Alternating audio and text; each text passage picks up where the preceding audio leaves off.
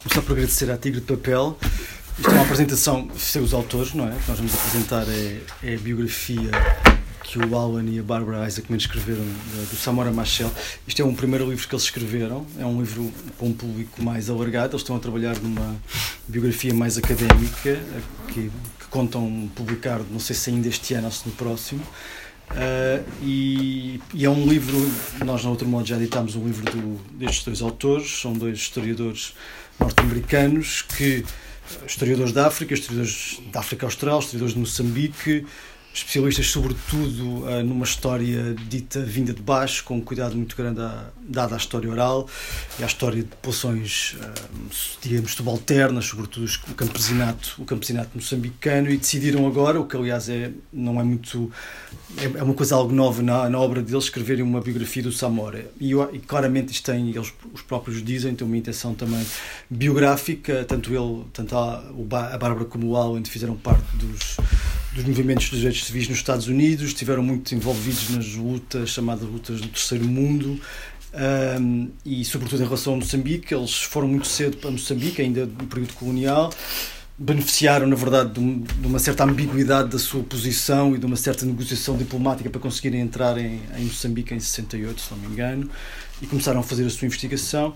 Uh, e envolveram-se claramente politicamente, uh, também com já em Moçambique com alguns membros da Frelimo, mas sobretudo foram muito ativos, ativos fora, não é? A partir dos Estados Unidos, na, na organização uh, de movimentos de apoio à, à independência de Moçambique e, e, voltaram a Moçambique logo, logo a seguir, e portanto eles afirmam claramente que são Uh, intelectuais comprometidos, uh, companhões de ruta da Frelimo desde o princípio, próximos do Samora, esta biografia tem claramente um tom simpático com a figura do Samora, embora eu acho que eles dizem-no e acho que o fazem também, eh, é crítica num conjunto de aspectos, é crítica em relação ao Samora, não é? E também é sobretudo muito crítica em relação ao futuro de Moçambique pós, pós, pós Samora.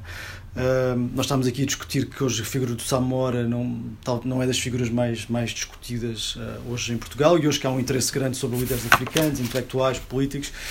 Uh, o Samora, durante muito tempo, na verdade, popularizou-se através de um conjunto de anedotas uh, particularmente racistas, não é? Acho que todos nos recordamos muito e talvez isso ah, seja, fosse, tenha sido uma forma de popularização bastante perversa da figura do Samora, mas depois entrou, eu acho que as próprias andotas já ninguém as conta, entrou um pouco em, em, em, em esquecimento. Enfim, este livro teve uma primeira publicação nos Estados Unidos, depois teve uma publicação em Moçambique pela editora Alcance, um livro diferente. Esta, é uma, é, esta tradução é uma tradução revista, enfim, realmente podia ser mais revista, não é? Estamos aqui a discutir, uh, mas, mas enfim, digamos que foi, foi, foi possível. Convidámos uh, o, a Manuel Ribeiro Sanches e o, e o José Ana da Silva. A Manuel Ribeiro Sanches, é, a Ribeiro Sanches é, é professora aposentada da Faculdade de Letras, um, desde 2016 apresentada, foi professora entre 81 e 2016 uh, e tem tido, enfim, além de ter sido o exercício de professora, que já é importante o suficiente, teve um trabalho de edição bastante grande uh, e, e, fez alguns livros que me parecem hoje bastante importantes e acho que não são aqueles edit de baixo que não caem com a maior parte deles no esquecimento, acho que são edit de baixo que ainda hoje são, são bastante lidos. Um, talvez o talvez o ainda mais conhecido, Portugal não é, não é um país pequeno, está pelo que vi em 2006, está escutado. Uh, depois publicou ainda um, uh, eh, com outros autores o European Black and White, Immigration, Race and Identity in the Old Continent, uh, em Bristol, 2011. Maias com o Império Tessen, textos anticoloniais com textos pós-coloniais e mais recentemente Descolonizações, Roer Cabral, César e Dubois no século XXI. A Manuel, além de editora, tem um trabalho importante de tradução, não é? Que acho e acho que ela orgulha-se do seu trabalho de edição e tradução e acho que é um trabalho que deve ser reconhecido e que muitas vezes não o é. Uh, o José Ana da Silva vem de um mundo diferente. O José Ana da Silva tem, uma, tem um currículo muito grande que eu, não, que eu tentei resumir, porque senão nunca mais saímos daqui. Uh, ele, profissionalmente, é alguém com um percurso no mundo da, da, da farmácia, como farmacêutico, licenciatura em 72. Mas teve um conjunto muito grande de cargos ligados à, à, à farmácia. Uh, desde logo, talvez, foi o primeiro presidente do Infarmed. Tem uma vasta obra publicada sobre as questões de farmácia. Foi também um militar, com uma participação no 25 de abril de 74. Ainda é. Exatamente. Não, não, se deixa de ser militar. Uh, pertenceu à Assembleia Geral do MFA. Uh, enfim, uma pessoa com, com vários interesses, uh, também em parte ligada ao outro modo, que foi presidente durante algum tempo. Mas quer dizer, aqui o que nós chamamos aqui, sobretudo pela sua relação com Moçambique, o Jornal da Silva é, é moçambicano, depois veio para cá. a sua família é uma família com, com fortes laços com Moçambique e com uma relação forte com a, com a oposição anticolonial, não é? podemos dizê-lo, e também em parte com a Frelimo. O pai conheceu o Samora de perto, uh, uh, o irmão moçambicano, ainda hoje moçambicano, foi ministro do Samora Uh, entre 80 e 89, se não me engano, e, mas quer dizer, a, a parte ainda no período colonial parece-me bastante, bastante interessante e, sobretudo, como esta ligação familiar à própria resistência, à própria figura do Samora, e é um pouco isso. E eu, se calhar, começava, obrigado, agradecemos mais uma vez, começava pelo, pelo José Aranda Silva. Obrigado por estarem aqui. Eu, eu, já acho que é um livro eh, extremamente interessante para, para mim próprio, que conheço muito sobre, e tenho lido muita coisa sobre Samora e há outras. Uh, e outros textos que tenho lido e tenho acompanhado, como devem calcular. Aliás, o meu pai fazia parte do. era comunista e fazia parte da, da oposição democrática que envolvia, que havia em Moçambique antes da independência, que havia católicos progressistas, que, como Adriano Rodrigues, responsáveis pelo, pelo, pela divulgação do Viriamo, uh, o Almeida Santos, e que eram alinhados e apoiavam iniciativas de muitos dos dirigentes da Frelimo eram conhecidos como Samora. Samora eh, era conhecido do meu pai antes, aliás, a secretária, o primeiro secretário de Samora era a secretária do meu pai. Portanto, havia uma relação uh, de amizade. E o meu pai, por exemplo, para ter uma ideia, era um tipo que tinha muito, tinha 40% do mercado moçambicano, tinha várias farmácias, já havia o pai dele, tinha ido para lá do século XIX, e abdicou disso tudo, fez uma doação ao Estado, no momento eu, porque a minha mãe tinha morrido, fizeram uma doação ao Estado e o Estado tomou conta do setor farmacêutico através de uma doação do meu pai, que só ficou com a casa dele. E terminou a carreira dele como inspetor superior de. Uh, desculpem este, este, este fé de ver, mas para ver como é que era o, empenho de muita gente nessa altura, de, quando se foi a independência. Portanto, e conheço muitas histórias. Há aqui um aspecto que queria salientar, uh, que já aqui foi dito, que é a Frelimo tem uma origem muito diferente dos outros movimentos de libertação. Eh, que nós conhecemos, como o MPLA e o caso da, do PGC. Eh, eh, enquanto a maior parte dos dirigentes do, do, PGC e do, do, do, MPLA passaram por Portugal, foram o, o, Neto foi médico da Faculdade de Lisboa, Paulo Caminho de Cabral formou-se em Lisboa. Uh, dos dirigentes fundadores da Feira Limo, é um movimento que nasce no próprio nasce muito da base de pessoas que imigram para a Tanzânia uh, um pouco chamados por Mondlane, que era um académico, que era um tipo de doutorado, uh, doutorado nos Estados Unidos, e casado com uma mulher que eu conheci, que era a Janete, americana, e loira, portanto, um aspecto mesmo americana, até do ponto de vista físico. E, e, o, e, é um pouco a, figura que começa a, havia movimentos de, de, de base, há um historial, hoje há muita publicação académica da, Universidade de Universidade de Mondlane uh, sobre isso.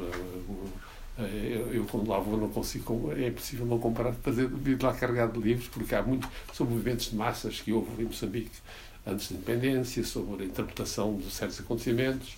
Uh, há muita produção académica até já em Moçambique sobre isso, e publicada também.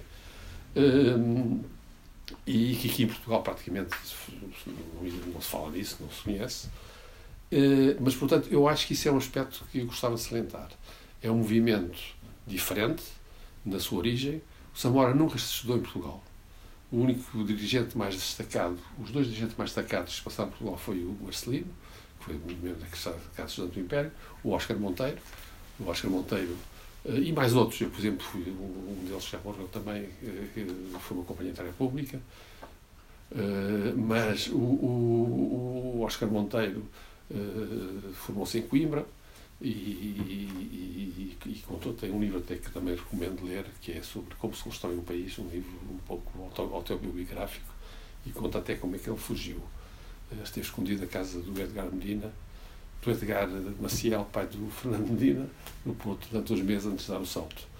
Uh, portanto, esse é um aspecto interessante, é, é um movimento que nasce muito de, de da base de contestação que ia surgindo uh, em vários pontos do país, nomeadamente nos Macondes, no norte, na zona de Nampula, e em, em, na Beira e na cidade, nas grandes cidades, onde também havia mais acesso à cultura, e depois que leva numa imigração que é contado no livro, o livro é contado isso com muito detalhe, e a Frelimo nasce da união de alguns movimentos que já existiam.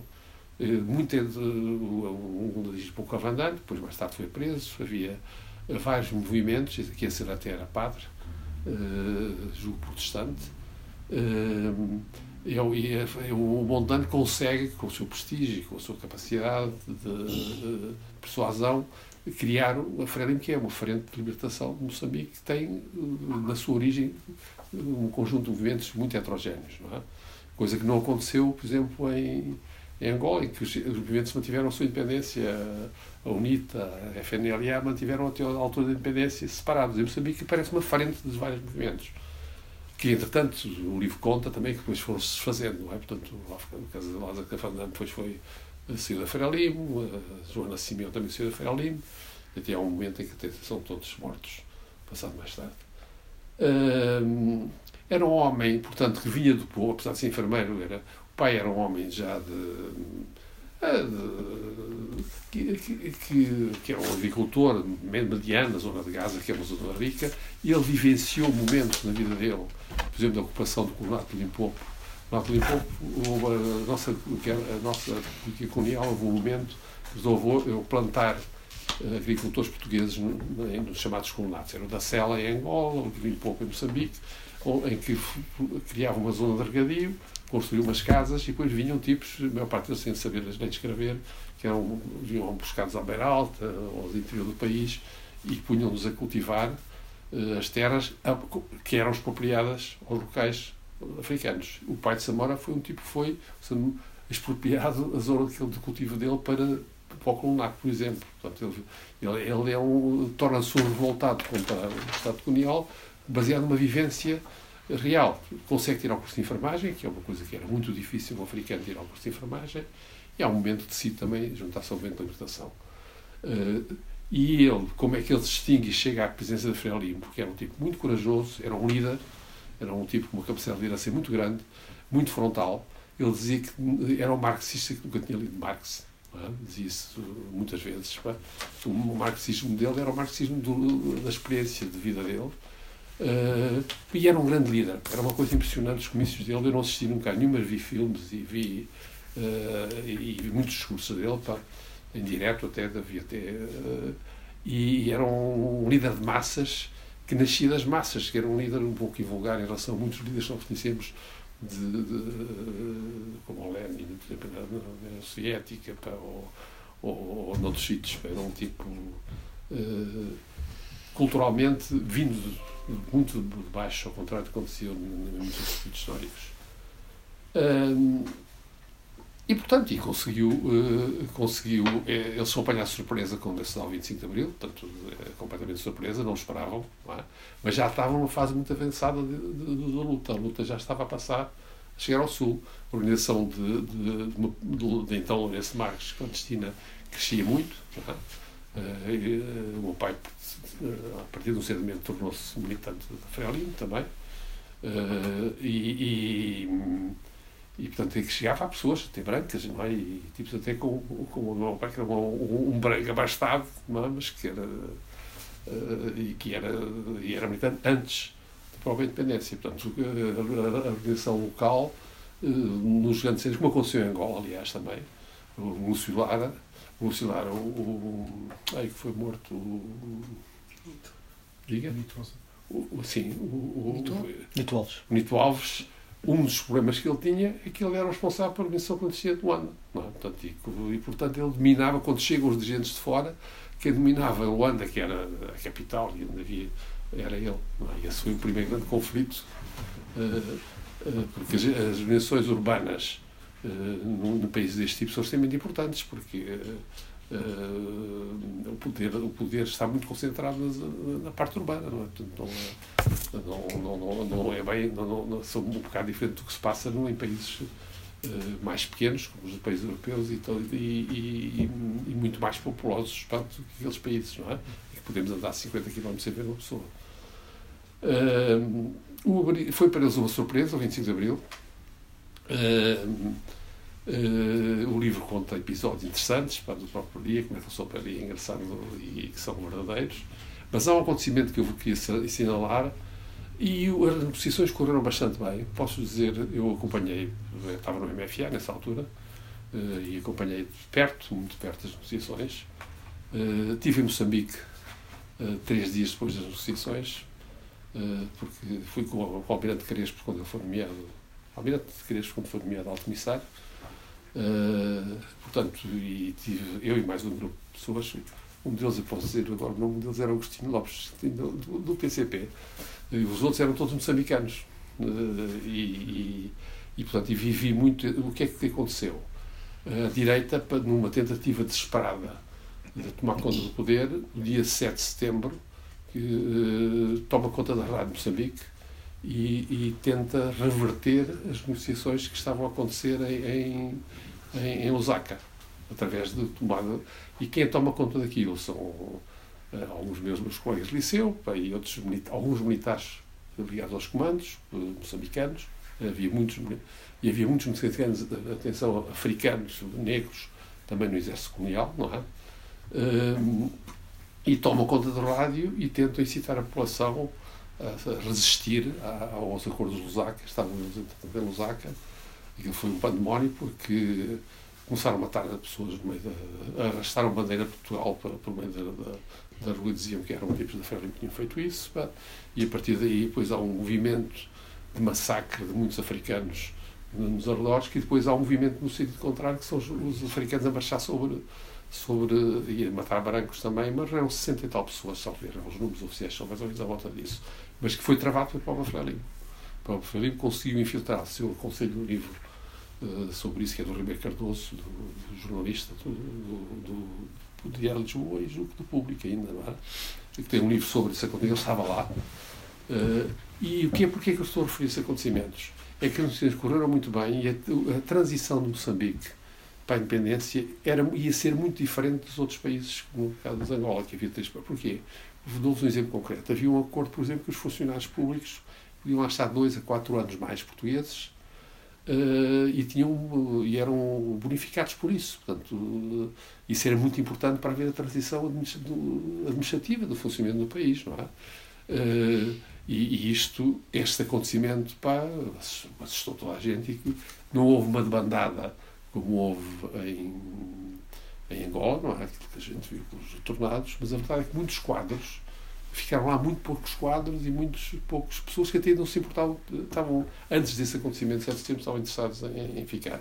Isso é relatado aqui também no livro, uh, mas eu acho que este é um ponto que marcou o futuro de Moçambique, porque, uh, uh, por exemplo, o meu irmão conta-me que, o meu irmão era, foi ministro do Comércio, da Indústria, que a certa altura caiu nas mãos de empresas nacionalizadas porque eram, tinham sido nacionalizadas em Portugal.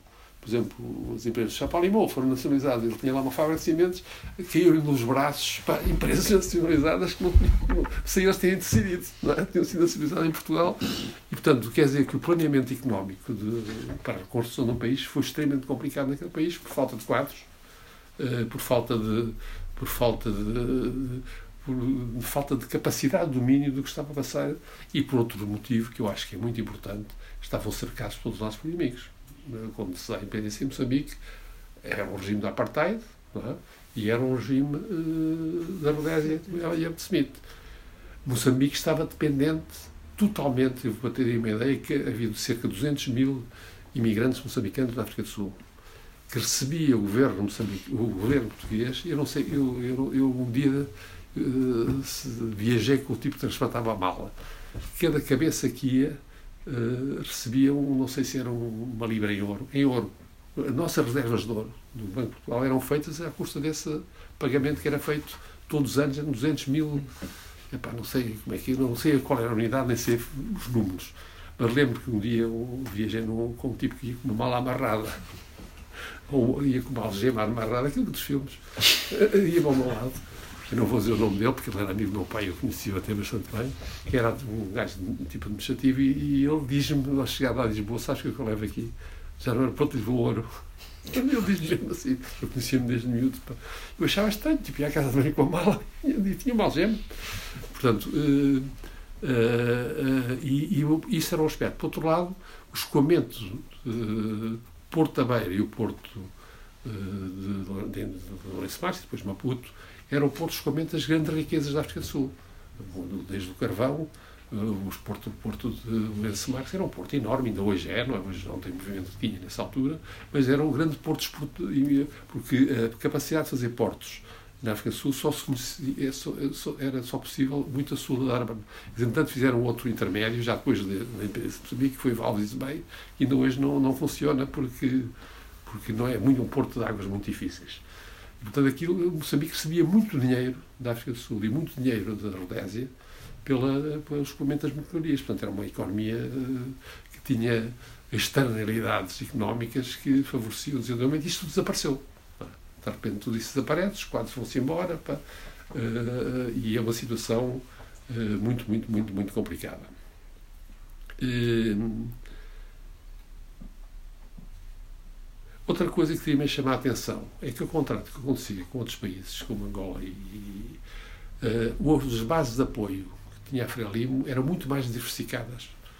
O, por exemplo, o MPLA sabia-se de um grande apoio da União Soviética. É? e o próprio o, o amigo Cabral uh, também teve, não sei se por terem sido muito, muito ligações ao Partido Comunista Português na altura, tanto um como o outro,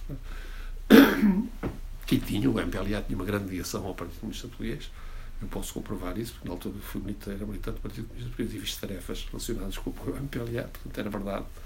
Uh, e, e Moçambique não, Moçambique tinha um apoio muito mais havia, apesar de o Partido Comunista Português chegou a ter antes de um funcionário em Moçambique, que era o Pedro Soares, que morreu pelo lado da ONU, uh, portanto, uma organização, porquê? Porque era, estava lá o Miguel Russo, estava lá o, o Oliver Martin, que foi o chefe da revista da, da, Revolta dos Marinheiros aqui no Tejo, pá, estava muito exilado, o Caçado Gonçalves, que todos chegou a ser, chegou a ser comunidade Caçado Gonçalves e o Frias Grilo saltaram. Sim, mas não, não, o Caçado Gonçalves é uma coisa, o Frias Grilo é um traidor. Não é?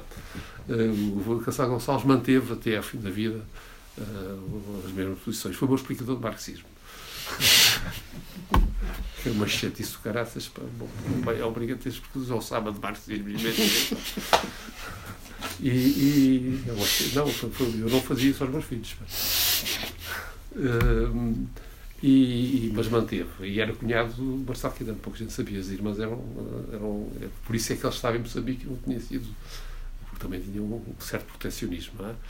Mas, e foram todos. E foi um bom professor do Liceu e era um grande professor.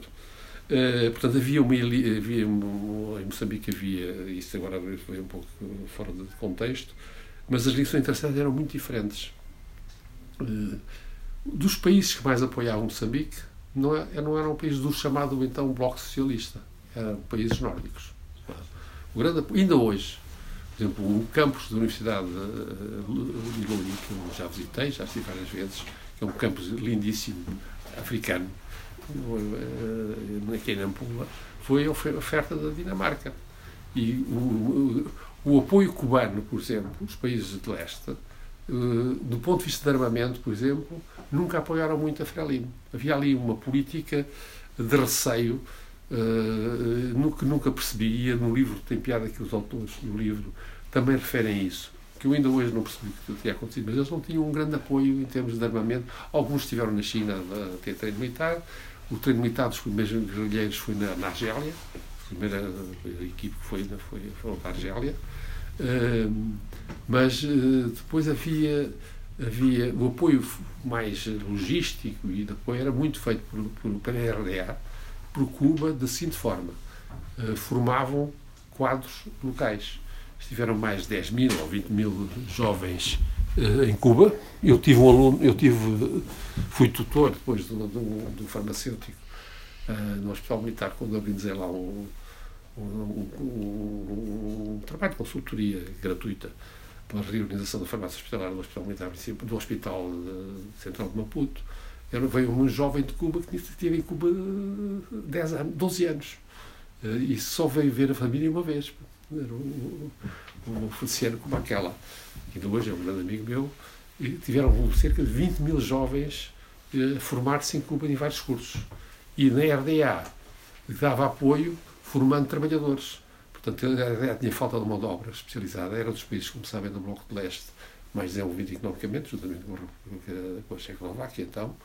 Então importavam, no fundo, mão de obra, que ainda hoje, que, para, para as fábricas e que regressavam com formação formação de torneios mecânicos, de, não, não, eram quadros. Também alguns diferenciados. Eu tenho um colega, o, o, Ronda, que é farmacêutico, também formou na RDA, mas a maior parte eram quadros. De, portanto, é uma relação diferente, uh, muito diferente, uh, e o apoio militar, uh, e eles confirmam isso no livro, nunca foi muito grande por parte dos países, nem, nem por parte da China, nem por parte da.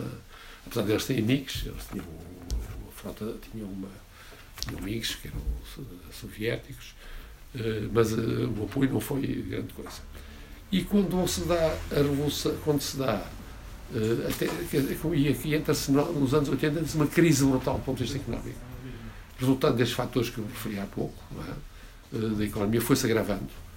E começa a haver, apesar do Samora ser um tipo que mobilizava as massas e fazia comícios, nos quadros intermédios havia, começava a haver corrupção, já uma pequena corrupção, uh, e começou a haver uma divisão interna também dentro do próprio. E, e leva a que em 83, talvez em 83, há uma mudança política na decidida pelo, pelo julgo em Congresso, no sentido de abrir a economia, mas uh, abrir a economia porque efetivamente começava-se, havia-se uma, situação muito. Eu lembro, eu vou contar um episódio. Eu, para o meu pai, mandava. Um, ele dia tinha um grupo de amigos da idade dele, tipos que tinham na altura 70 anos, 60 e tal anos, e que tinham, não havia café em Moçambique. Então eu mandava uma, um, um frasco daqueles Nescafé uh, todos os meses e mandava também um dinheirito para ajudar, porque ele tinha muitas dificuldades. E, e eles não iam ao café, mas não iam. O café não tinha café café cedia a chave nem água quente. E eles tinham lá, como se nas garrafas de vício nos bares, tinham, tinham. Eu digo que isto está, dá uma ideia do que era a penúria que aquela gente viveu. Não é? Eu disse, oh, pai, mas não, não, nós temos lá escrito, este é o meu frasco, é aquele é o do, do, do, do Arlindo, não sei o quê. Eram, eram dois farmacêuticos, era um economista, dois médicos e o farmacêutico eram amigos e ficaram por lá. E, e, e, eram, e então começa a abrir-se a economia, nesse período, há uma abertura da economia, com grandes diferenças internas na, na Frelimo, porque depois havia os, pessoas que queriam uma abertura maior, outras que queriam uma abertura menor, mas com muitas dificuldades de arranjar investimento estrangeiro. Portanto, uh, eles também falam nisso no livro. Uh, Moçambique está, não foi, não teve o, o apoio que talvez tivesse necessidade nesse momento. E Samora começa a ser um pouco contestado, não pelas massas, mas contestado dentro da própria Frelimo. Uh, uh, e sabe, uh, tem noção, mais tarde, mais cedo ia ser destituído. eu não vou contar aqui episódios que conheço e que me relataram e que falei com pessoas, mas ele tem noção, ele, por exemplo, com algum, tem noção uh, que mais tarde ou mais cedo ia haver que ele ia ser afastado.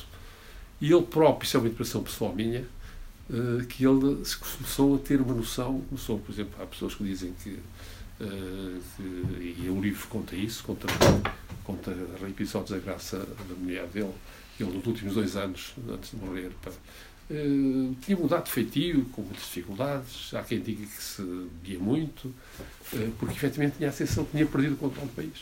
Tá? E havia, havia um ódio de morte por parte dos sul-africanos, e, uh, principalmente, que fizeram ações até em Maputo. Portanto, os sul-africanos chegaram a matar pessoas do ANC que estavam viviam nos arredores de Maputo. Não é? Fizeram raids quase dentro da cidade de Maputo. os sul-africanos tinham no Samora era o grande inimigo, mesmo depois de ter feito os acordos de combate. Portanto, ele, cedeu, não é? Portanto, ia fazer acordos de paz, fez um acordo de paz, mas esse acordo de paz, uh, paz que ele nunca viu. Ele nunca, nunca chegou a ver a paz, que assinou, que foi muito criticado por setores dentro da Frelimo, havia outros que, mas que foi possivelmente a única solução que ele tinha. Mas mesmo assim, os sul-africanos, com o acordo de paz, não era o Samora o interlocutor que eles queriam. Portanto, isso deu no, no que é que hoje sabe que foi um atentado, uh, feito que ele sabia que ia ter, que é incrível. Ele confidenciou a várias pessoas que, uh, que estava à espera de um atentado porque ele tinha um serviços secretos próprios. Além dos serviços secretos, ele também tinha outros serviços secretos. Eu, aliás, conhecia um deles que depois desapareceu, não sei para onde é que ele foi. Uh, ele tinha a percepção que. Tinha, por um lado, a percepção uh, que ia ser morto, que os sul-africanos iam morrer. Ele, por exemplo, o avião dele vinha vazio. Ele, a partir de uma certa altura, o avião dele, que era um autêntico autocarro, para as suas missões, levava os tipos do aparelho de Estado e as relações com aquele país para onde ele ia e onde aquele avião para, não, para, para dar dinheiro, não é? O, se, se forem ver, não sei quantas pessoas iam no avião, mas talvez iam 19 ou 20 pessoas num avião que leva 50 e tal ou 60, não é? Portanto, porque ele não deixava viajar. Não é? ele, não, ele, já não queria, ele tinha a percepção que ia. Uh, e tinha por um lado a percepção que ele já era um empecilho para a solução do problema grave de Moçambique. Portanto, eu, eu, eu tenho uma impressão pessoal que ele, ele se deixou matar. Uh, isso é muito da minha responsabilidade. Não, mas que a essa altura ele não, já não sabia, estava num beco sem saída, é? Porque ele podia, uh, uh, por exemplo, o próprio regresso dele dessa última viagem, é contado aí no livro, se ele tivesse vindo durante o dia e não durante a noite, com certeza não tinha havido o atentado, porque o piloto tinha o piloto quando está a chegar, uh, julgo que sabem da história, portanto foi montado um rádio farol falso no meio dos Montes Ligombos, igual, com uma emissão igual à de Maputo, e o piloto ainda comunica à torre a dizer que não já devia estar a vir ao Maputo. Portanto, imaginem, está aqui o Maputo e os Montes Ligom são aqui a 50 km. Ele, em vez de ir, eles ligam o rádio farol, ele avião aponta para, para o rádio farol, não é? Que é uma emissão. O rádio farol estava aqui, numas montanhas, e o, e o que estava marcado era tipo esbarrar contra as montanhas. E, portanto, isso desfazer-se, e até há quem diga que está preparado um golpe de Estado. Uh, havia conivências internas estaria preparado um golpe de Estado para tomar conta do poder. Não há provas disso, mas uh, muitos moçambicanos dizem isso, e mesmo altos responsáveis da Frelimo, uh, que envolveria até militares. É? Uh, a verdade é que o piloto se percebeu que não. que não. Eu vou já acabar. Sim, sim. o piloto se percebeu visualmente que não via e comunicou para a torre, porque ele tinha feito aquela viagem já umas 20 ou 30 vezes, não é? Os sul-africanos puseram a correr que os pilotos são todos bêbados, não é? Que é uma coisa que não tem. É para aí o avião, e deve ter-se apercebido, o avião, em vez de bater na montanha, bate no topo da montanha e cai 200 metros dentro do território sul-africano. Portanto, quando o que estava previsto, ele caía dentro do território moçambicano para ter condições para, para uma mudança política. Isto foi um embaraço, porque podiam dizer que ele tinha sido abatido, podiam e de tal maneira que a comunicação que é feita à família ou às autoridades oficiais é só 10 horas depois. O meu irmão conta que estiveram no aeroporto todo, à espera de, depois foram para casa, mas nunca mais vinham o avião e não sabiam nada do avião. Portanto, e que segunda guerra, se um avião cai num país, tem de ser comunicado ao país. É, faz parte das normas internacionais, não é? Portanto, eles estiveram nesse tempo todo a desmontar a parafernália do equipamento que tinham ali. E, e a, há quem diga a matar muitos dos tipos que ainda estavam vivos eh, do acidente. Portanto, essa situação, a morte de Samora, que é no fundo o livro depois termina a seguir, criou um novo regime, pá, completamente diferente, criou mudanças significativas, foi excessante no conta do poder, a liberalização acelerou-se, não é, completamente, foram eh, privatizadas grande parte da economia, e apareceu uma situação muito parecida com o que nós assistimos depois mais tarde com a queda do Bloco Soviético, não é? Muitos esquadros tomaram conta das empresas, eu tenho amigos meus que ficaram, uh, colegas de liceu, para que estavam lá, depois tomaram conta, eram da administração das empresas, e eles compraram e ficaram com as empresas. E alguns ficaram uh, com muito dinheiro, apesar de muitos deles manterem do ponto de vista ideológico, mas que, que, que, iam para onde? Eles tomaram conta das empresas e tornaram-se empresas privadas. E apareceu a banca privada, apareceu as grandes mudanças que se sucederam. Uh, o que é que se passa hoje? Samora hoje, ao contrário do que acontece em Portugal, ninguém fala de Samora, Samora hoje é uma referência para a juventude moçambicana. Eu fui dei, dei, dei, dei aulas a alunos em Moçambique, universitários, na Faculdade de Farmácia, durante 10 anos. Uh, vou lá frequentemente, a última vez que lá estive foi em 2019. e tenho muitos contactos regulares com antigos alunos, eu tive mais de 300 alunos moçambicanos e tenho muitos amigos, como devem calcular, não é? Alguns estão cá, até já reformados e vão lá, estão cá. No meu caso, meu irmão, por exemplo, está cá. Agora partiu hoje para Moçambique. E, e, e, há muito. O, o culto de Samora renasce como naquele tempo não havia corrupção, naquele tempo uh, as pessoas eram sérias. Uh, eu no outro dia, num chofer, em 2000, há uns três anos, um chofer de táxi, falei no Samora ah, o Samora é outra coisa, nessa altura, não sei quanto. Há um renascer o do Samora como uma referência uh, de um tempo em que não havia corrupção, que as pessoas não, não se enriqueciam à custa do poder, pá, uh, não sei, que, que, mas que o Samora continua vivo em muita gente, não só no tempo dele, como fundamentalmente tem muita malta jovem como referência. Obrigado. Não. Bom, eu pouco tenho a acrescentar, pronto, eu não posso dar-vos testemunhos como este, na primeira pessoa. Nunca fui a Moçambique. Eh, claro que tenho algumas memórias da guerra colonial, namorados que inclusive estiveram a combater na guerra do lado português, não do lado moçambicano, mas não tenho. E, e, e isto, e digo isto porque uh, também posso relacionar esta questão com a minha abordagem, porque é que eu a certa altura achei importante também, no fundo, o Bruno também falou nisso, uh, tomar a questão do colonialismo em Portugal numa altura em que ele também estava muito esquecido. E eu lembro quando comecei a introduzir, ao reintroduzir estes temas que já tinham estado presentes na, na, na academia, havia alunos que me diziam, mas o que é que nós estamos a falar de colonialismo, coisa tão esquisita, para depois perceberem perfeitamente que tudo aquilo de que nós falávamos tinha a ver com as biografias deles, inclusive, se não deles diretamente, mas dos pais, dos tios, etc. Eu lembro, por exemplo, de uma aula em que nós estivemos a falar do livro do Kapuscinski, aquele mais um dia de vida, não é? Portanto, que é exatamente a altura da independência, que tem uma uhum. situação também com a África do Sul, invasão da África do Sul e a independência de Angola e o MPLA em que os alunos estranhamente não queriam sair da aula, porque todos continuavam a falar. Porquê? Porque estavam exatamente, havia imensos alunos que tinham familiares com histórias ligadas ao porque tinha estado na guerra, ou porque alguém tinha vindo, tinha vivido em Angola, ou tinha nascido em Angola. Portanto, aquilo para eles não era um assunto distante, era um assunto que lhes dizia respeito. E é evidente que hoje em dia já foi uma data de anos, não é? O Rui teve a amabilidade, o Nuno, desculpe, teve a amabilidade de lembrar os anos que eu às vezes já nem me lembro há quanto tempo que eu já estou aposentada, já são muitos. E, portanto, mas na altura, de facto, era uma coisa que estava latente, mas que mudou muito.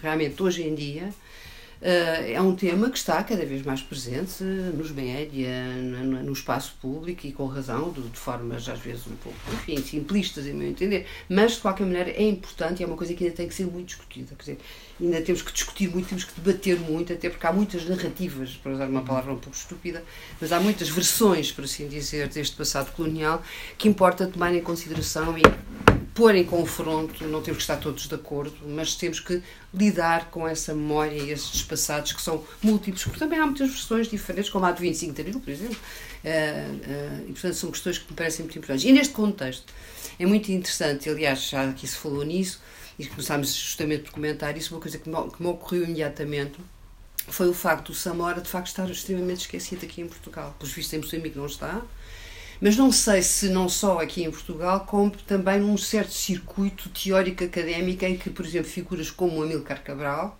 são referências fundamentais. Quer dizer, o Agostinho Neto não é, não são outros líderes anticoloniais, mas de, de, quase todos, quer dizer, uma das grandes referências teóricas, para além do Fanon do Césaire, etc., é o Amílcar Cabral, que neste momento até em Portugal, se, portanto, se assinalar os 50 anos da morte do Amílcar Cabral, está a dar origem a uma série de eventos, não é? Tempo, a própria Assembleia da República, eu estive lá, eh, forneceu o espaço para se eh, eh, evocar a figura do Amílcar Cabral. Portanto, é uma questão completamente diferente. Com o que é que isto tem a ver? Eu acho que pode ter a ver com o facto, mas eu não sei se explica, quer dizer, isto seria, é uma coisa que eu não, eu não tenho explicação para isto. Eu mesma, quando organizei o volume que era o tal As Malhas que os Impérios Tecem, onde justamente tentei criar uma relação entre vários líderes, líderes não, teóricos pensadores chamados anticoloniais, e perceber como é que todos eles, no fundo, porque era verdade, isso foi uma coisa que eu descobri, fica fascinado, se conheciam uns aos outros, ou se não, se conheciam pessoalmente, conheciam-se através da leitura. Como é que os textos circulavam, como é que as pessoas estavam a par daquilo que se fazia, por exemplo, nos Estados Unidos. Nos Estados Unidos estava a par do que se fazia no Brasil, no Brasil estava a par do que se fazia em Cabo Verde, Cabo Verde no Brasil. Por outro lado, muitos africanos, é o caso, por exemplo, justamente do Amilcar Cabral, do Agostinho Neto, do Eduardo Mondlane, não é? Por motivos enfim, tinham a ver com a sua, o facto de virem estudar para Lisboa, também em Lisboa começam a perceber-se de todas estas ligações, de todas estas relações, e descobrem, por exemplo, a sua africanidade. Aliás, o Cabral é aqui em Lisboa começa a falar da reafricanização dos espíritos, como Cabo Verdeano não tinha sequer a noção de que era africano, e descobre-se africano, é? Portanto, e criando também relações com os movimentos como a negritude e mais tarde com o panafricanismo e por aí fora, não é? Portanto, há muitos paralelismos entre o percurso de um Cabral, do César chegar ou Senghor chegarem a Paris e descobrirem-se também negros, portanto, ou do Fanon descobrir-se negros também em Lyon e por aí fora. Portanto, e nesta teia de, de, de relações e de, de, que, eu, que eu também chamava de, nacionalistas transnacionais, que é outra coisa que é muito curiosa, não é? Muito, muito cosmopolitas, porque eles eram todos imensamente cosmopolitas. O caso, de facto, o Samora é um caso diferente, não é? Como já aqui foi assinalado. Por uma questão, para já, não de classe só, porque muitos destes jovens, sei lá, o Mário Pinto Andrade vinha de uma pequena burguesia, vinham com bolsa estudar para, para as capitais, mas, apesar de tudo, eram de alguma pequena burguesia. Portanto, isso de facto, o Samora tem uma origem mais popular, não é? Portanto, ele vem de uma família camponesa, depois ele consegue estudar através, como o livro indica, através de missões protestantes, que é outra coisa que também é interessante. Como o seu, também. O, como o Andelane, a influência dos protestantes, do, do, do protestantismo em Moçambique, Uh, que seria também um tema que eles não desenvolvem muito, mas calhar depois desenvolverão. Também seria interessante também a questão do Islão, mas isso depois é outro, outra, seria outra questão. Mas que já não é tanto como, por exemplo, o Joaquim Pinto Andrade, o irmão do Mário Pinto Andrade, que vai para. E o Mário Pinto Andrade andaram ambos no seminário, não é? Portanto, foi uma das formas de eles poderem estudar, como muitos povos portugueses também no, no, aqui em Portugal, a única maneira de estudar era através dos seminários. Portanto, uma formação predominantemente católica, não é? Portanto, que vai troncar também com certo, como já aqui se falou, uma certa oposição católica de esquerda e por aí fora, mas que no caso do protestantismo não existe em Portugal, não é? Portanto, pelo menos não é uma coisa assim tão óbvia. Portanto, esta é uma diferença. E, portanto, a sua origem, eu creio que a sua origem social e todo o seu percurso, portanto, um percurso que não, não passa pela Europa, não é? Portanto, e é muito curioso, inclusive ele sonha ser médico, segundo isso também eu aprendi, eu não sabia problemas da, da biografia do Samora, quer ser médico, não consegue e vai para a enfermagem, que era um, uma profissão que era muito mais acessível aos jovens africanos de origens sociais, enfim, mais populares.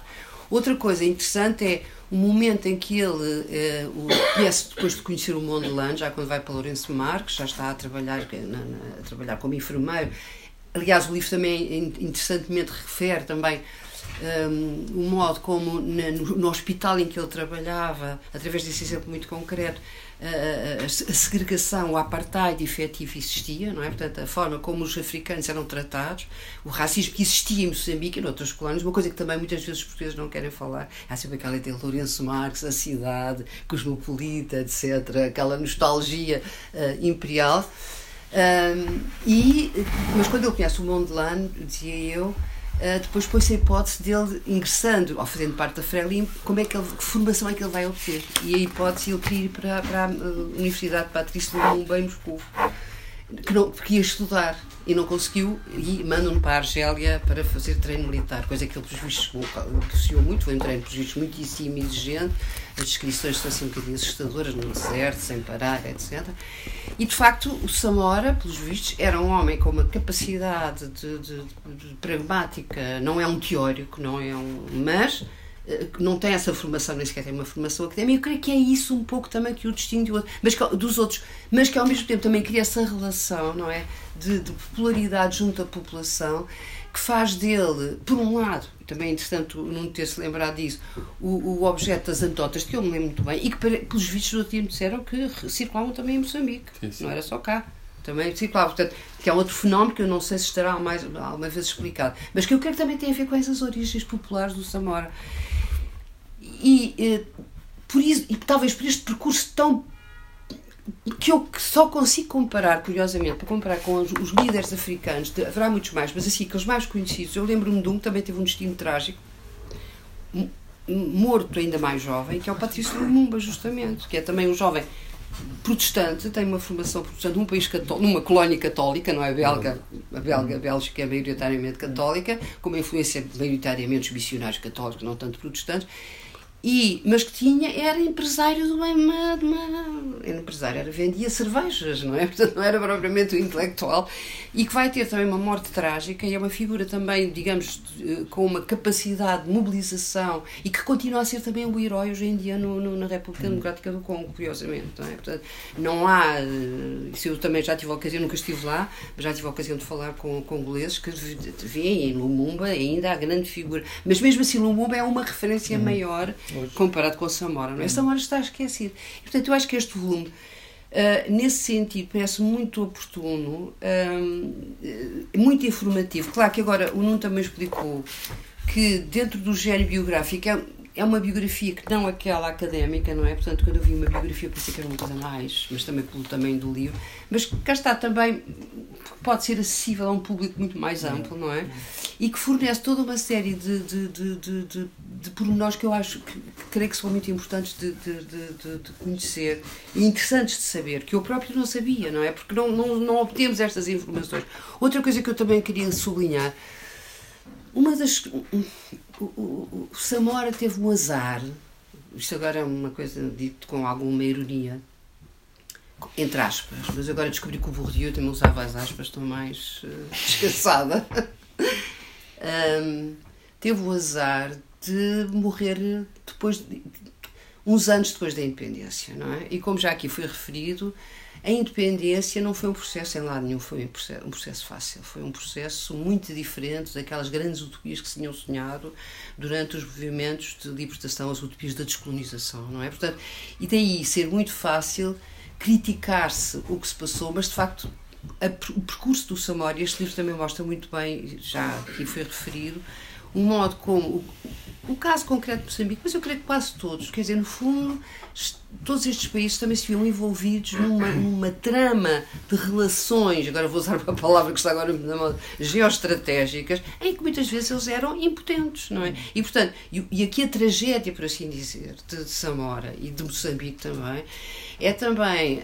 Hum, a tragédia de um sonho que não se concretiza e de toda uma série de utopias que se tentam con uh, concretizar, mas que ficam por uh, surtir os efeitos que esses sonhadores nelas projetaram, por assim dizer. Um exemplo concreto que aqui é, é, é, é, referido é a coletivização da agricultura, que é um problema, como se sabe, muito antigo, já se sabe através da história da União Soviética, de todo o lado, não é? Portanto, os agricultores e a, e a, e a coletivização. E aqui uh, acresce ainda, e talvez as questões não sejam assim tão diferentes, acresce ainda que, qual é o papel que as tradições locais iam desempenhar em todo este processo. Eu creio que é uma reflexão que só posteriormente, e nós agora, mais recentemente, mesmo agora com as tendências que eu relativamente às quais eu tenho algumas dúvidas, mas pronto, acho que também são importantes de referir e de considerar descoloniais ou as epistemologias do Sul, que é toda a reflexão crítica sobre projetos de emancipação ainda muito assentes na noção de desenvolvimento, não é? de muito desenvolvimentistas. E que se vê que o Samora partilhava, não é? ele queria modernizar com as vantagens que isso tinha, por exemplo, a alfabetização, a introdução de. de, de, de aqui o meu ilustre companheiro sessão saberá talvez até dar-nos muitos exemplos sobre isso, por exemplo, a, nível de, de, dos cuidados médicos, digamos, a emancipação das mulheres. Mas qual é o, outro lado da moeda? Qual é a outra face da moeda? Como é que nós podemos pegar também o marxismo-leninismo, é? impô-lo de uma forma, às vezes, um bocadinho, um bocadinho a favor, unilateral, em contextos locais muito específicos, quer dizer, não podia dar, não podia resultar, quer dizer, embora haja questões, por vezes, muitíssimo interessantes, hum, mas, por exemplo, sei lá, o livro também refere isso e já foi aqui mencionado, por exemplo, as relações complicadas com a União Soviética com a República Democrática Alemã, a RDA, Uh, Sabe-se, inclusive, que ainda existe hoje em dia um diferente entre o moçambicanos e a, e a, e a, a RDA, que já não existe, não é? A Alemanha, ou a República Federal, que agora, agora, agora se chama. formados têm Exatamente. uma, uma de reforma. Exatamente. E eu lembro, por exemplo, agora também posso contar uma coisa já passada pós-queda do muro, na, na ex-RDA, em Halle, de se ver uh, que era africanos e muitíssimos vietnamitas que vendiam maços de Malboro porque eram antigos lá, pessoas que estavam lá a estudar, etc. Bolseiros. Ficaram bolseiros e que ficaram na miséria, não é? Portanto, são situações, quer dizer, ao contrário dos tais uh, magnates moçambicanos e, e, russos, estes ficaram sem nada e andavam a ver. Portanto, era uma, uma imagem muito uh, trágica também dessas consequências. E portanto eu acho que este livro, quer dizer, no fundo levanta toda uma série de questões que hum, os autores eh, afloram, porque eu creio que também o objetivo deles não é produzir uma reflexão teórica sobre estas questões, mas que acho que quem esteja atento pode também encontrar e pode também lançar as pistas para as pessoas que tenham pensado menos sobre isto. Uma questão para concluir que também é muito interessante, é o último capítulo do livro, que é justamente sobre o modo como o, uh, Samora é visto hoje em dia em Moçambique, não é? Portanto, aqui não há. Uh, e aí com algumas afinidades também com o que está a acontecer com o Amilcar Cabral. Esquecido, o Amilcar Cabral também estamos esquecido da Guiné. Mas reaparece justamente nas culturas juvenis, no rap, e, e reaparece aqui em Portugal. Aí é que está. Portanto, os afrodescendentes que evocam uh, Amilcar Cabral de uma forma que não, se, que não acontece com o Samora. Eu não sei se não terá a ver, isto agora também é uma hipótese de raciocínio, não, não terá a ver com o facto de a comunidade cabo-verdiana, ou de origem cabo-verdiana, ser maioritária, não é? Portanto, e Cabral também é uma referência muito cabo-verdiana e não tanto uh, o mesmo acontecer com a comunidade moçambicana. Não sei, isto é uma hipótese. Mas, portanto, é, é só para dizer que acho que vale a pena lembrar Samora. Eu aprendi imenso com o livro, e hoje ainda aprendi mais. E acho que vale a pena comprar o livro e ler o livro. Acho que sim, senhor. Não posso dizer mais nada, porque também não sei assim tanto sobre Samora como desejaria, mas fiquei a saber um bocadinho mais depois de ler isto. E, ah, e outra coisa. O, outro livrinho que o Nuno publicou, como é que se chama? As Memórias do Caçador de Lixo. Exatamente. Esse que eu comecei a ler parece-me um excelente complemento a este hum, livro, porque pois. mostra justamente como é que essa Moçambique, muitas pessoas ainda evocam, há uma certa, uma certa nostalgia eh, uma melancolia pós-colonial, Moçambique, das praias e de não sei o quê, eram muito mais avançados do que em Portugal, aqui em Portugal ou na metrópole. Uh, também mostra bem como é que o, existia o racismo que permeava a sociedade moçambicana e nomeadamente, por exemplo, nesses bairros, não é? E o modo como. Não li, não posso pronunciar, mas comecei a ler e achei que era um, um, excelente, um excelente complemento. Manuel, obrigado. Se calhar se alguém quiser dizer alguma coisa do público, abrimos um. Eu não, não pretendo, nem tenho uh, acerto para dizer nada, mas o doutor Aranda da Silva disse muito bem. A fuga dos quadros, eu que vou do exterior para Moçambique depois da independência, a fuga dos quadros nota-se em todo, nas Forças Armadas, nas empresas. E, e há uma coisa: Moçambique não tem petróleo. Angola vai suprindo, vai alimentando. Não, por acaso tem petróleo. Moçambique não tem petróleo. Tem, tem. Hã? Tem, tem. Ah, mas está lá. Agora? Está no inferno. Já, já não, não, está explorado. Já dava não bem. tinha. Como não tinha gás no tempo colonial, igual tem gás. Sim, mas na altura havia algumas já, empresas. Prospeções, em pano já. É, tinham prospeções, mas não tinham uma extração. Não, pano, não, não, não, não é isso. Uh, Moçambique hoje tem petróleo. Hoje. Tem muito sim, petróleo. Sim, sim. Tem no sul, uh, vai ser explorado brevemente, e tem uh, gás natural que ninguém sabia no tempo colonial, fora o, o, o, Poço de Pano, que eu passei muitas vezes de avião e vi o Poço a arder, que esteve a arder anos e anos, uh, uh, e que agora já está explorado, uh, mas não interessava grandes interesses de desenvolver isso. E, infelizmente, os acordos que também há com as atuais companhias petrolíferas não são muito benéficos para Moçambique. A primeira concessão é de 48, em Moçambique. A primeira concessão para a prospecção, não para a exploração. Eu conheço muitos territórios de Moçambique em que a gente andava uh, e via, via no chão uh, tubagem que ficava lá tapada, numerada.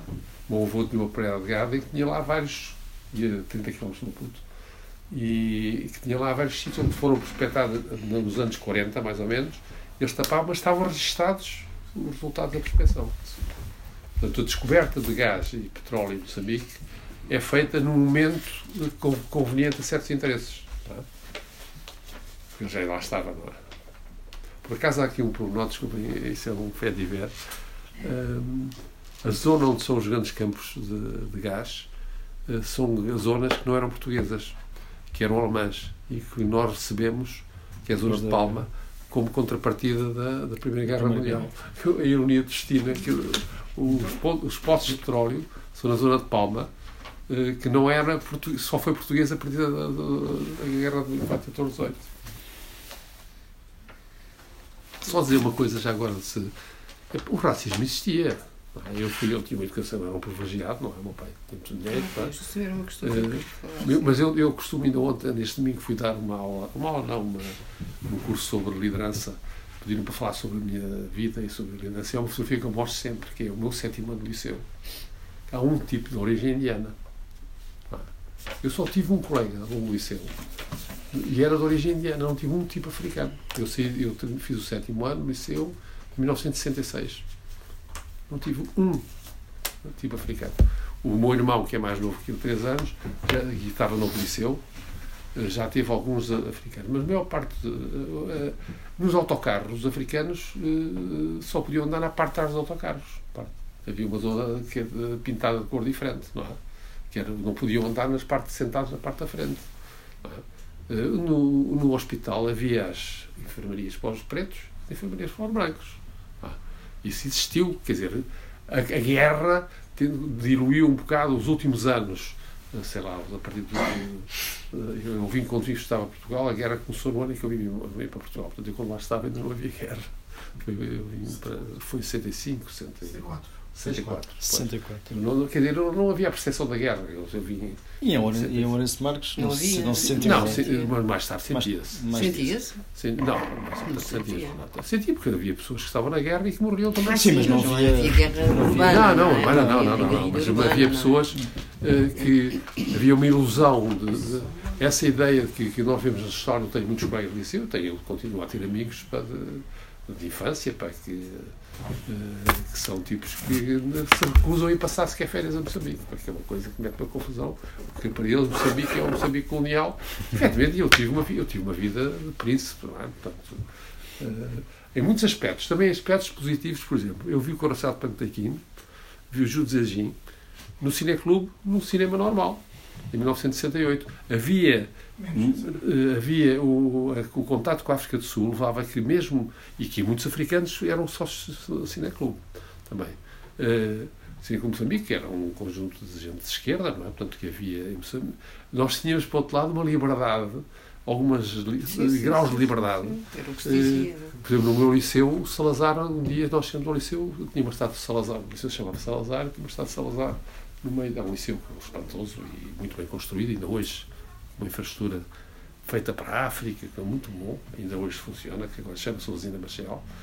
Uh, e um dia de manhã a gente chegou e o Salazar estava sem cabeça. ainda hoje não foi reivindicado a autoria do atentado. O meu pai foi preso no dia seguinte porque era farmacêutico e diziam que ele tinha feito a bomba na farmácia dele. uh, mas, portanto, havia um ambiente que era diferente, uh, havia um grau de liberdade, não sei se, por, por exemplo, mesmo na África do Sul, o apartheid duro e duro, puro e aparece a partir dos anos, dos anos uh, eh, 70. Eu lembro de ir com meus pais e com amigos nossos, com o Quintanilha e com outros, nós íamos passar férias à África do Sul em conjunto de familiares. Juntavam-se várias famílias, porque o verão, janeiro, que é as grandes férias lá, são 40 graus, é? a temperatura é insuportável, mal ia para sítios mais frescos, quem tinha dinheiro. E, e para livros de Marx, eh, contatar com pessoas que eram da ANC, para falar com tipos que eram do Partido Comunista Sul-Africano, para ir às livrarias comprar livros do Marx e não sei mais quantos. Portanto, havia ali um, um, um, um ambiente que era diferente das outras colónias. Mas há uma coisa só posso que, que tem a ver com isto e que vocês não referiram e que os Isaacmans insistem muito, que é o que é o não racialismo. Era isso que eu ia Que é o não racialismo do, do pensamento que aliás é partilhado por, por Amilcar, quer dizer. Sim, não, não, não. Neste momento, eles na verdade nem falam especialmente em racismo, que até pode parecer sim, sim. Falam muito, quer dizer, utilizando muito um jargão marxista que usam, não é? Quer dizer, que é muito comum ao pensamento e ao que deixaram escrito, enfim, no, no caso do. No caso do Samora, talvez menos no que deixaram escrito, mas quer dizer, mas há realmente uma matriz de de identificação de desigualdades que não, que não passa especialmente pela questão racial e há depois um desejo de uma formação de uma, de uma, de uma sociedade pós-colonial que, que claramente não é racialista, não é? Sim, que, não, que não tem dimensões- Eu, aliás, eu ia, eu ia falar nisso porque parece também uma questão importante porque, e que, que, que por vezes é esquecida que, é- porque, e eu creio que isso também é, digamos, é uma coisa que é transversal. Encontramos isso no Cabral, encontramos isso no Fanon ah, nos grandes, eu diria, os grandes teóricos é, dos, dos movimentos anticoloniais que é, nomeadamente a substituição das teorias negritudinistas pelas panafricanistas panafricanistas no sentido de que eh, era um nacionalismo que era ao mesmo tempo também, cá está, novamente transnacional ou internacionalista, também se poderia dizer, não é? Portanto, que era a união de todos os Estados africanos, isto no plano teórico, não é? As coisas na prática são sempre mais complicadas, mas há uma crítica do Cabral, do Fanon, claramente, aos negritudinistas que eles identificam justamente com ah, aqueles que falam muito de raça, de raça são aqueles que andam, eu acho que é o Cabral que chega a escrever, aqueles que andam nas cidades europeias de bubus, não é? Eh, Quando, a, a mim o que me interessa é garantir, claro, e marcados também pelo marxismo, entre outras coisas, mas também pelo pan- panafricanismo, que é a ideia de uma sociedade que unisse, cá está, eu creio que isto também é importante, a África do Norte e a África subsaariana, não é? Portanto, não fazendo aquela diferença entre a África negra e a África não negra, que ainda continua a existir, não é? Ah, mas e o Fanon também tem um texto sobre isso, não é? Portanto, unir todo o continente africano e sabemos que o Fanon também escrevia isso porque ele próprio também foi vítima de racismo na Argélia, não é? Portanto, as coisas eram sempre é- muito complicadas. é mas é, é Mas interessante mesmo porque há é- muitos brancos, portugueses brancos, não é? não é? Aliás, ele fala nisso, que fazem parte e que são associados, não? Eles também. Cá está, como nós, só para concluir esta ideia, que eu creio que é importante que é, da mesma forma que nós temos que admitir finalmente que quem nas- nasce na Europa é europeu e não é africano, quem nasce em África também é africano, pode, independentemente da cor o Samora era muito é? claro nisso, no discurso que fazia. O meu irmão, por exemplo, foi deputado eh, à Assembleia, não sei como se chamava, pelo distrito de Samora, porque Samora achou que queria que ele. eh, e era deputado, portanto, além do ministro, era deputado eleito branco. Não foi no Maputo, foi na- em Gaza. não é? Uhum, Eh, eh, o, o- o Samora até usava exemplos de algumas pessoas, como, como o pai, né, o grupo que ficaram por lá, e que eram muito conhecidos na sociedade. Menos, Eram muito conhecidos por várias razões. O meu pai tem a maior farmácia de Moçambique, era uma, uma pessoa muito conhecida. E, e, e o Samora usava até essas pessoas como um bocado exemplos de, de pessoas que, que estavam do lado deles, não é? Uhum. e que ele era muito. eh, hoje eh, a situação é um bocado diferente, não é? ouvi dizer. Hoje que é já mais, hoje eu tenho, eu tenho percepção que hoje possivelmente há mais racismo que houve nesse período pós-independência. Houve conflitos devido à conjuntura eh, que existiu, principalmente ao pós-7 de setembro, foi uma coisa eh, horrível. E depois também há um período, nos anos 80, eh, o período da reeducação, de criação dos campos de reeducação, aliás há um filme que- feito sobre isso, é, eh, que pois é, circula, é. Uh, que é chocante. Portanto, era pegarem as pessoas que, por exemplo, as prostitutas foram, eram todas presas e metiam-se no campo de educação. Aos tipos que não. eh, Houve ali um período de dois anos, três anos, que foi nitidamente um exagero. Era a impor, o, digamos, a E havia um política. discurso anti-urbano, não é? Era- havia um foi- discurso anti, era muito complicado. anti-urbano. Anti... E isso foi. foi pronto, mas isso opa, são episódios que todas as revoluções Uma coisa têm. é? aconteceu também em Luanda. Uma das histórias que se conta que os meninos desapareceram de Luanda, não é? Acaso, havia há, um- há uns dias um documentário na, sobre, na RTP2 sobre um grande poeta moçambicano, Rui Knopfler. Meu amigo pessoal. E para- funcionário do meu pai. E ele. Ah, sim? É. Ok. Pronto. Eu, ne- nesse comentário confirmava-se bastante isso que, É. que, Eu que conheço referi há pouco sobre o ambiente cultural no- nos anos 60 e, e o modo como a, como a, digamos assim, a relação com a África do Sul influenciava muito o O acesso. Rui Knopf tinha um curso de cidade da África do Sul. Pronto, o acesso à literatura, o bom Sim. cineclube, o acesso ao cinema, etc. Mas depois Eu vi também. o filme também. Uma, uma, uma coisa também curiosa que depois se percebia era que no pós-independência ele depois, enfim, acabou por, por regressar com uma amargura muito Foi- grande uma Foi para, para presença Londres. muito grande, mas também uma percepção de que, de que por exemplo, esse, essa, essa dimensão de um certo fervilhar cultural, pelo menos de uma certa elite branca, etc., tudo isso também desapareceu no O, pós-independência. Ru- o Rui Knopf era um grande poeta. Eu conheço ele, era delegado de programa de Mendes, da empresa do meu pai, de um grande laboratório farmacêutico. Ah, aliás, havia o meu pai tinha uma série de. um escritor neorrealista que era o, o, o Afonso Ribeiro, que tem um livro muito conhecido que é a Maria Escada, Maria Escada Serviço. É um revista pouco conhecido, mas. Uh, uh, mas e o Knopfli é um homem desiludido. Ele lá esteve uns tempos depois da independência. Eu digo isto porque eu depois fui tirar um curso aluno de seis meses e ele tinha a simpatia de. Eu estava na embaixada com o Adriano Rodrigues, que também o, o, o Adriano Rodrigues, com o, Eugênio Lisboa, que também conhecem como ensaísta. Ele aparece bastante. E, e, eu, e eles, como conheciam de miúdo, pá, convidavam-me todos e, e eu, eu vi que tinha muitas atividades financeiras porque estava a fazer a trabalhar no hospital era, do, era militar e os militares, que na altura era o Conselho da Revolução pagava, se mandava nos militares, pá, eu, eu, a minha ajuda de custo era um terço da função pública. Eu, já tinha dois filhos, passei as passas do Algarve, não tinha dinheiro. E eles perceberam isso e então convidavam-me todos. Era ele e, e, o outro tipo que agora não me lembro, que era, que era leitor em, na, no King's College. Uh, era o Luís, era o Luís Silva Carvalho, não me lembro agora o nome dele. Rebelo. Uh, Rebelo. Sim, que, que, que, me convidavam para almoçar para eu comer, porque eles achavam que eu passava fome, era verdade. Pá.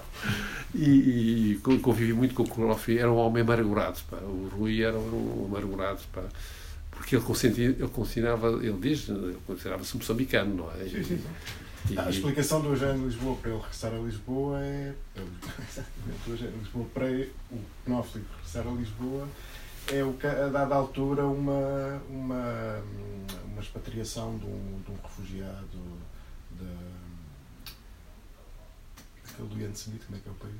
Rodésia.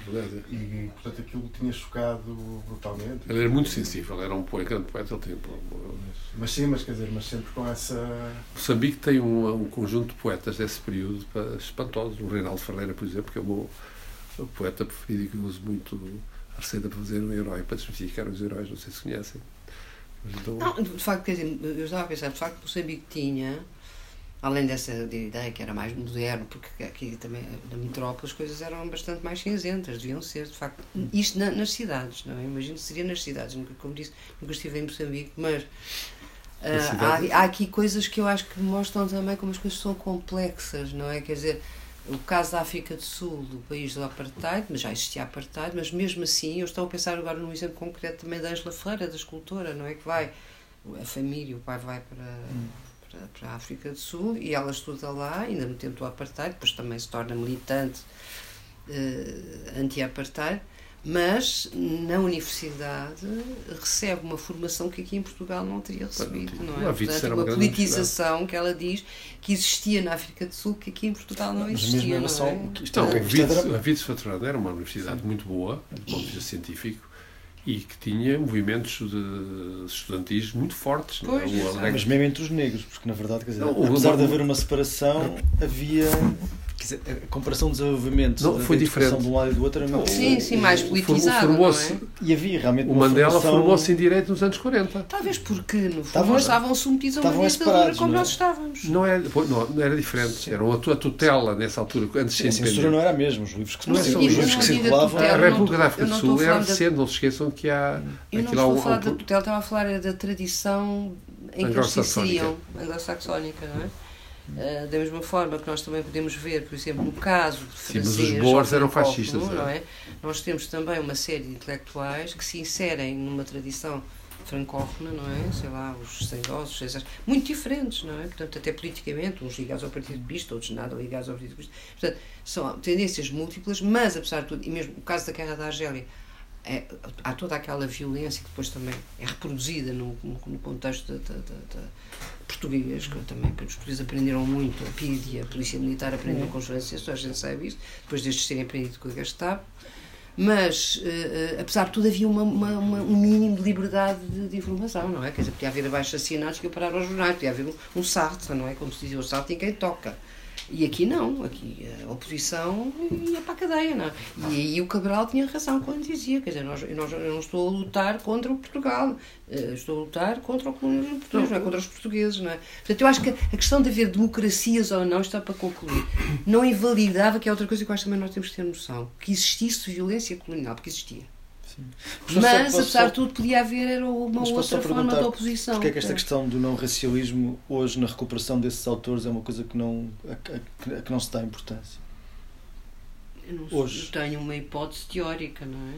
Porque acho que é, um- é uma- é uma questão, por exemplo, o caso da sociedade portuguesa também tem vindo para o debate Hum. público porque era uma coisa de que não se falava, não é? E, portanto, que não explica tudo e às vezes, agora vou ser hegeliana, Hum. é uma negação necessária para se.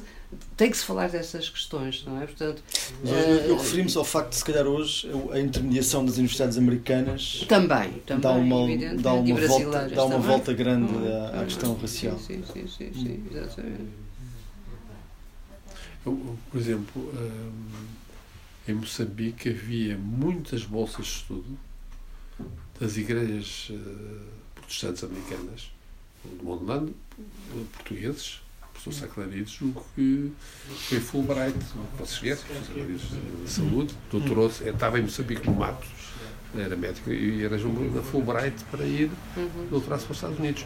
E de- de- em várias áreas, coisa que, era, que criou uma elite também ali, um pouco diferente de, de, talvez dos outros países, mas que vinham, porque nos outros países não havia o protestantismo que havia em Moçambique, que vinha via África do Sul.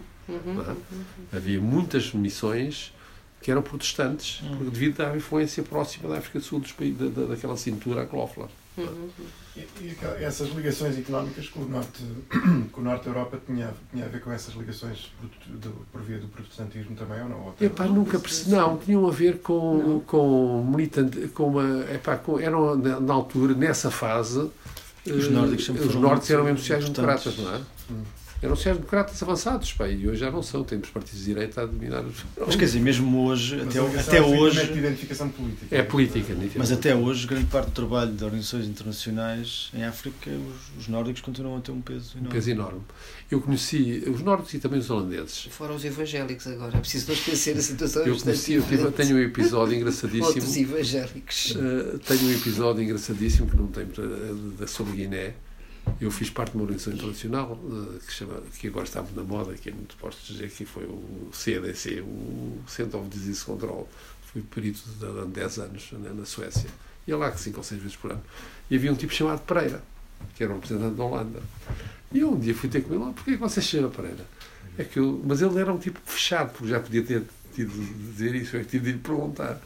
Eu sou Pereira porque sou de origem, sou sefradita, não sei quantos e tal, e sou de origem não sei quantos. É pá, eu digo, conversa, mas depois a conversa, e sabe que eu estive nas zonas libertadas, ele era médico, tinha estado nas zonas libertadas pá, da Guiné-Bissau. E que tinha lá ido agora e vinha de lá completamente hum, destroçado, não é? Portanto, havia muito apoio de países, desses países, às movimentos de libertação, até de jovens recém-formados, como que faziam uma espécie de voluntariado. Voluntariado. Eu estava também a pensar uma coisa que seria interessante, porque eles não falam, não sei se irão falar na biografia, porque ainda estava a lembrar disso.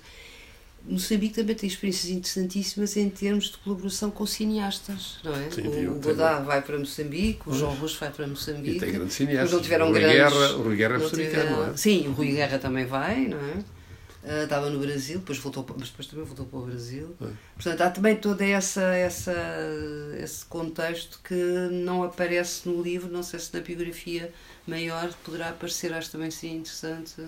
Porque cá está, são momentos de utopia, não é? Que depois conversa- são contrariados para as coisas mais trágicas. É Que, por exemplo, quando o Samora se aproxima do Reagan e da, da Thatcher, é trágico, não é? Porque ele participou nas negociações com, da, da página da Rodésia e, com- e aproveitou esse. Claro, esse, é, esse, esse- é a política. Ele era muito, ele era muito, ele era um homem inteligentíssimo. Eu, eu não o conheci pessoalmente. Tive, tive várias vezes ao pé dele, mas nunca falei com ele assim eh, familiarmente. Eh, e, e eu, mas o meu pai, o meu irmão, os meus amigos, pá, muitos meus amigos dizem que, realmente daquele que ajudou que o livro saísse, pá, que foi ministro dele e foi também. eh, dizem que era um homem inteligentíssimo. Na parte final de- da vida, nos últimos dois anos, pá, parecia outra pessoa. Diz que há ali um- uma quebra brutal que a desistir, ele desistiu, nitidamente. E é por isso que eu tenho a minha teoria que ele se deixou matar. Ele sabia que ia ser morto. Ele falou com pessoas e dizia: Eu vou ser morto numa viagem de avião. Disse isso a várias pessoas. Portanto, e, não, e não fez nada para evitar.